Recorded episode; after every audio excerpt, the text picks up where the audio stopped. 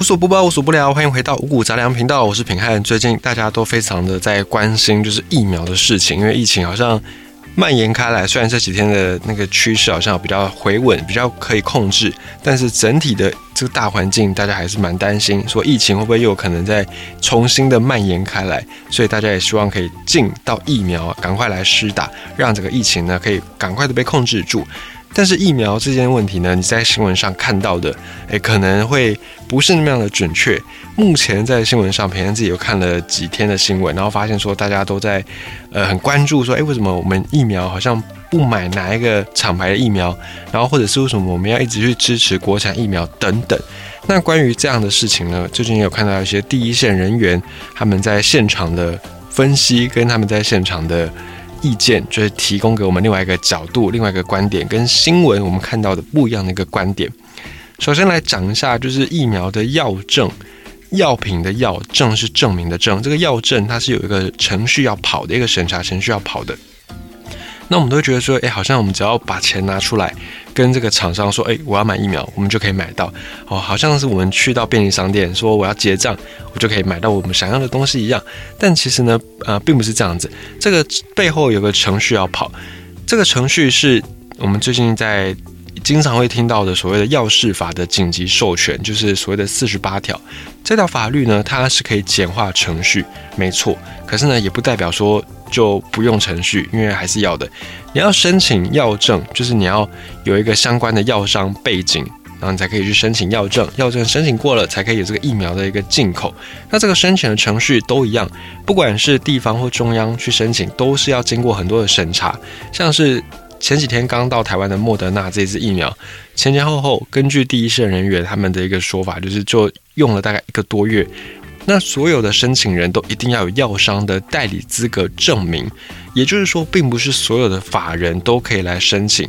所以，像我们之前看到的红海也好啦，台积电也好啦，佛光山也好，而这些法人呢，都不可能自己以自己的名义来申请，这是不能的。你一定要有配合的药商。那还有一些县市政府、地方政府也不断的呼吁说，要去自己买疫苗来给大家。那要买疫苗也 OK，就是你要走紧急程序的招标，这个程序呢，你就是必须要送公文送去给卫福部。可是你只有自己送公文没用，就我们刚才讲的，你不是只有法人就好了，你还要有配合的代理药商来帮你申请。总而言之呢，就是你一定要有药商的资格才可以，这个是要药商哦。药商它是有一个规范认证的，不是说哦随便一个人都可以自称是药商。在医药界，这个很多第一线的人员也经常会被骗，而且可能想说我买这个药可能比较便宜啦，然后又比较有效等等。但殊不知呢，你如果没有经过药商，而是透过所谓的哦这种中间人或者是中介或者关系人，这个都是不 OK 的。在疫苗也是一样这个状况。那再来，我们可能有些新闻你会听到我们在抱怨说啊，别的国家都在用什么什么疫苗啦，台湾就是哦官僚主义啦，就是还要审查，还要什么封监啦，我们能够等那么久吗？可以再多等这样一两个月审查吗？为什么不赶快开放呢？这件事情呢，其实我们要去了解到一件事，每一个国家的 DNA 还是有所不同，虽然我们都是人，可是每一个人呢，每一个民族之间的这个 DNA 还是有。不同之处，那像这样的一个疫苗，尤其很多疫苗，他们是有走紧急授权，也就是他没有完全的走完所有的药品要经过的认证程序，就先紧急授权。这样的情况之下，这些疫苗如果我们不做检查，我们随便就进，进了就打，食药署没有相关的这个疫苗的成分资料，如果没有问题，那当然最好。但如果出了问题，要怎么办？要怎么样去追踪？谁又要负责？那谁有这个资料可以来应对？我们都没有资料，我们都没有经过检验，不知道里面有什么成分。那发生问题，我们也无从救起。那这样，难道我们要去跟药厂索赔吗？我们要去跟莫德纳，要去跟 A Z 来要钱赔偿吗？这个当然是一个很现实的状况。而且不只是走台湾这样子，其实在各个国家，在这个时候，只要有进疫苗，都一样要经过各国当地的一个查验申请，才可以准许进来。就算是紧急授权，也一定都会经过基本的审查。我不会说我突然有疫苗要来，我就放行，然后我都不用检查，我都不开箱，不做任何的确认，我就直接打。这个不要说国家啦，就是如果突然之间有一批疫苗，有一箱疫苗进到你家，然后跟你说啊，这个疫苗是啊什么什么药商的，很安全的，你敢打吗？没有没有检验，没有认证，没有任何的背书，你敢打吗？对不对？一样的道理嘛。所以上升到国家的层面，当然也是这样子，我们还是要比较谨慎一点点来做检验。所以食药署他们也很努力在做这件事情。我们也要有一个认知，就是这些药啊、疫苗呢，它绝对不是像我们一般去便利商店、去杂货店买的哦，零食、饮料、糖果、饼干，只要拿了结账就可以走了。当然，绝对不是这样子。还有，我们也会想说，那为什么政府、为什么药商不去积极的来申请疫苗进口呢？其实，我们从比较商业的角度来看，现在进到疫苗，应该照理来说不用怕。打不完嘛，对不对？不用怕卖不出去，所以谁进疫苗基本上就可以赚到一笔钱。那药商难道他们都不想赚这笔钱吗？显然不可能嘛！可以赚钱的事谁不想做？那为什么不去做呢？我们为什么会有好像有点疫苗不够这个问题发生呢？那我们要就去理解到，是实际上是市面上目前只有四支疫苗。那科兴就中国的这个疫苗呢，完全是。不考虑的，好，就是中国疫苗，对大家应该都会还是有点疑虑。好，那剩下的四支是哪四支呢？交生他们有自己产一支，但交生在台湾他们自己有分公司，所以一般人一般药商不太可能代理得到。我自己底下就有公司，我钱为什么不自己赚，要给别人分呢？所以交生这个哦，基本上我们就不太不太能够去指望。那在 A Z 疫苗，阿斯特捷利康这支政府已经进了。那目前就是由中央这边指挥中心统一购买，啊，莫德纳也进了，也一样，指挥中心统一了来购买。那最有争议的，大家不断的在讨论的，大概就是 B N T 这支疫苗。B N T 目前在呃在中华地区是被上海复兴这间公司给代理的。那根据我们的法规，我们要购买这个陆制疫苗或者是中中国制的疫苗，其实就是蛮困难的，这是法规的关系。那其他代理商，我可不可以去跟 A Z，可不可以去跟莫德纳买？就是我我也是药商嘛，然后我去代理你们的疫苗，我自己进来卖，可不可以？可以。可是呢，不是只有你要买，大家都要买，大家都要买啊！产线就是这样，所以产能就不够嘛，产能塞车了啊！你要买，你要买几支？五十万支、一百万支，好，台湾全部的人都买好了，两千三百万支的疫苗，可是别的国家一次就五六千万支、一亿、两亿支在买。啊，如果你是药商，你要出货给谁？当然是出货给一亿两亿的这样的一个比较大的单嘛，所以就是会有这样的一个订单的排挤。所以各国目前都是政府在出面，甚至你说连大公司像苹果这种跨国公司，或者像 Sony 这种大大的国际公司，以他们的身份都不太可能说以公司的名义单独去取得这样的疫苗，这些都是用政府的名义来去做处理。那你如果真的要买到这些疫苗，唯一的方法就是你去买别人的存货，别人多买的没有打完的，你去跟人家买。但是呢，你买存货自己用，呃，你可能就很难走我们刚才讲的这种紧急授权，你就必须要另外跑一个程序。那这个程序动不动就要三四个月以上，所以我们会觉得说，哎，政府好像没有作为，好像都没有要买疫苗。其实背后就是因为有程序的问题。你可以说买的慢，可是你不能说不能买，因为。我们有买，我们也想要买，可是现实状况就是如此嘛。我们的单就是比较小单，那再来是我们还有卡到一个中国的这个政治因素。我们在国际上面如何的哦受到打压啊？包含我们已经好几年没有参加这个世界卫生大会的这个会议哦，其实也都是这样子。所以嗯，背后还是有蛮多的因素，尤其是一些政治因素被限制住。好，那再来是呃讲到这个 B N T 的这个疫苗的问题。我们现在在买的一些产品，我们都会有所谓的 made in 什么什么地方，made in Taiwan，made in Japan，made in China，我们都会有一个产地。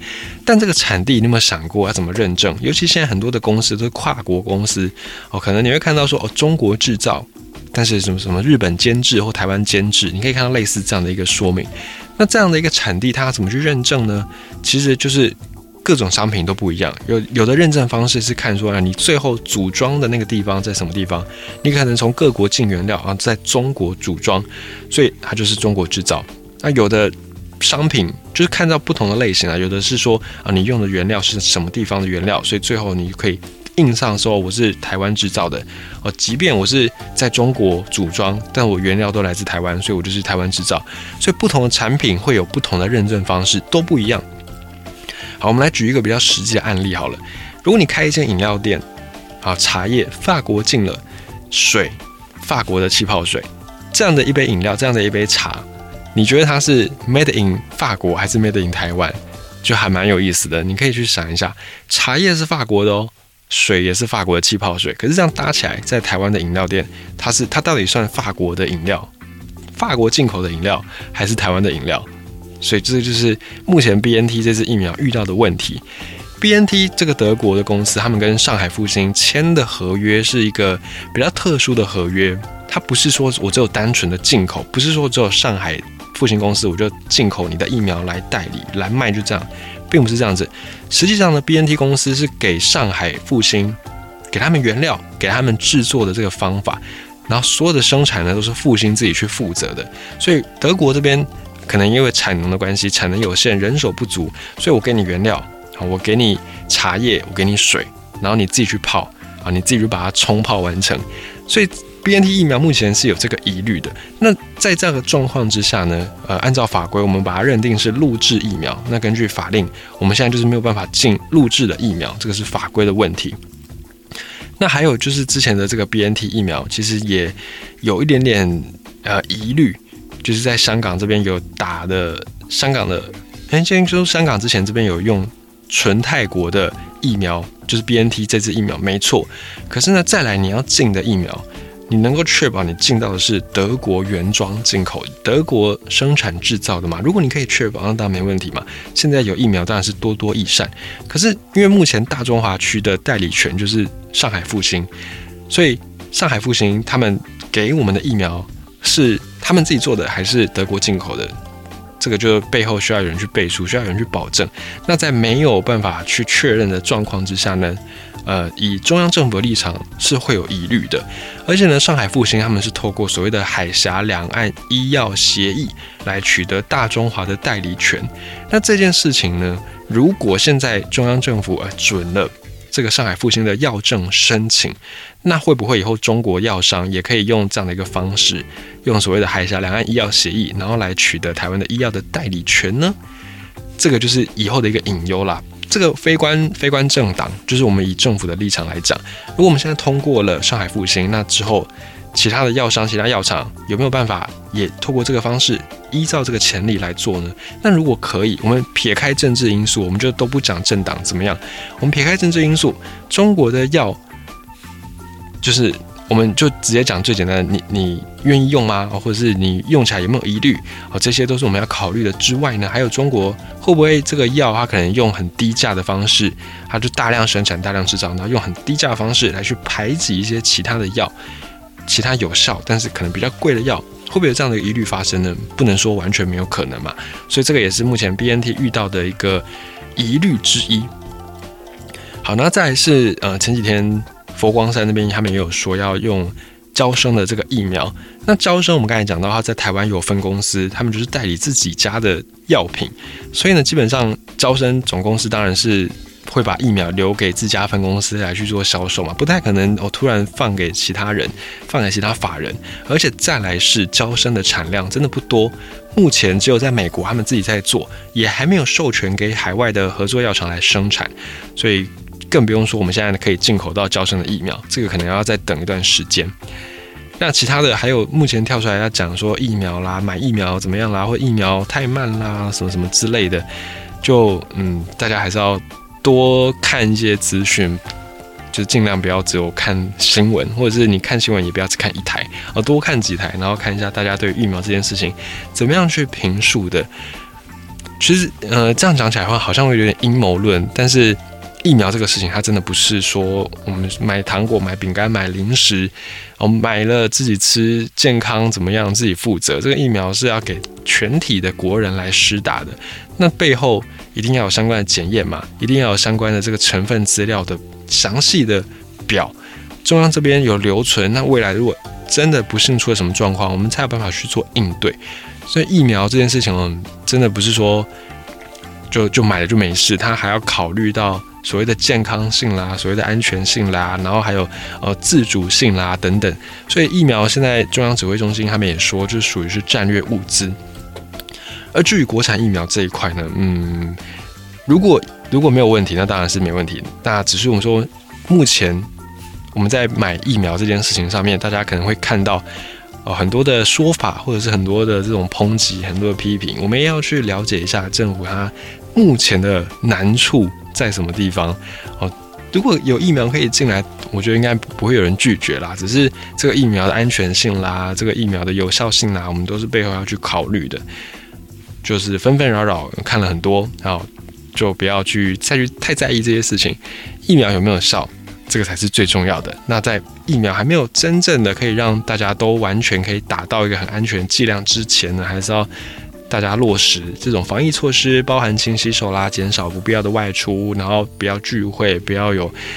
如果你有一些症状，不要去搭乘大众交通工具。那也稍微简单的跟大家来说明一下疫苗的这个状况。